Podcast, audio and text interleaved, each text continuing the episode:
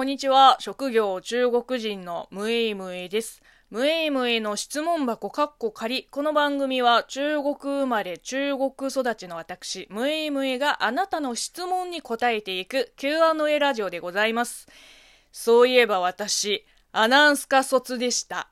まあそれをね、思い出させてくれたお便りでございます。えー、ラジオネーム、サスケさんからいただきました。えー、投票券ギフト、そしてお疲れ様の花束、元気の玉もありがとうございます。えー、ラジオ配信お疲れ様です。質問ですが、ムイムイさん、シキンさん、岡田くん、アナウンス学院出身の方たちは、とてもよく通る声で、聞いていて心地よく、耳に優しいなといつも思うのですが、やはりポイントは地声での発声なのでしょうか？もしそうなら、ムイムイさんはアナウンス学院に入る前、地声とは異なる声で日常会話などを行っていましたか、えー、追伸ラジオトークアワードにノミネートされるべく、微力ながら投票させていただきました。各種配信、これからも楽しみにしています。頑張って。ありがとうございます。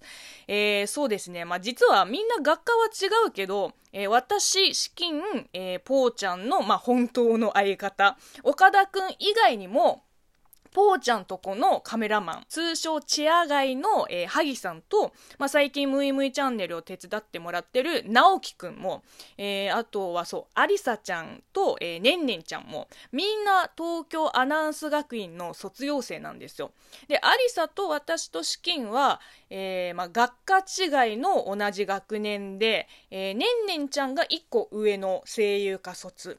で、ぽーちゃんも含めて、えー、岡田くんと萩さんと直樹くんは、まあ、同期で、えー、私たちからすると、3つ上ぐらいの先輩かな？うん。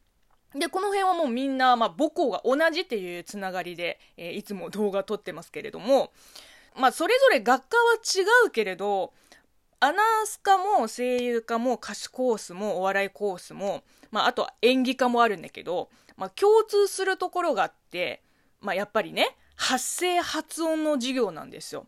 もう基礎中の基礎というか ぽーちゃんみたいにサボっていなければ、まあ、2年間きっちり叩き込まれたはずです。うん。で、その声がよく通る発声の仕方って、まあ一つしかないんですよ。いわゆる腹式呼吸。をしっかり使って、こう喉からじゃなくてお腹から声を出すっていう、もうまさに入学したての頃、いろんな授業でさ、この声の出し方についてめちゃくちゃ強制されましたね。うん。もう特にこの地声ね。地声とは何か。あなたの本当の声。で、それを見つけることから全てが始まります。まあ、もちろん先生によって方法論は若干違うなって感じたこともありますけど、まあ、根幹にあるのは大体同じかなって思います。えー、つまり、自分が出せる声の中で一番響くものがあなたの地声っていう。まあ私の場合はそうですね。あ、あ、あ、あ、あ、あ、あ、あ、あ、この辺かなっ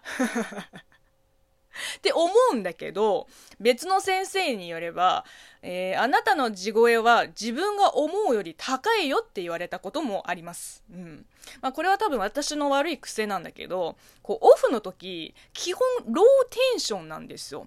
なので、こう無意識のうちにこう声を抑えて喋る癖があります。うん。それで声が曇ったりする時もあって、うーん、まあ、アナウンス科に入ってすぐ指摘されましたけれども、なんか、息だけで喋ってるって言われたことがあります。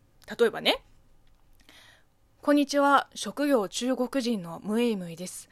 ムイムイの質問箱カッコ仮。この番組は中国生まれ、中国育ちの私、ムイムイがあなたの質問に答えていく Q&A ラジオでございます。もうこんななんか脱力した感じです。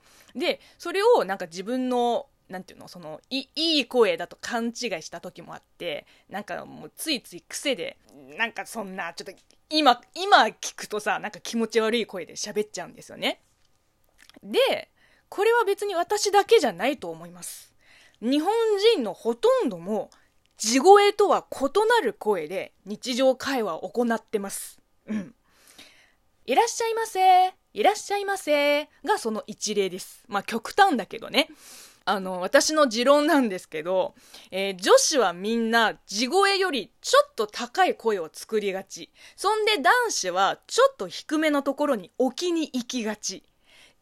で、私は、あの、可愛いというより、かっこよく見られたいので、後者なんですよ。地声より低い声を作ってしまうっていう。でもさ、一応、可愛い声も、セクシーな声も、頑張れば出せますよ。あと、イェイイェイ、チェックナウもできます。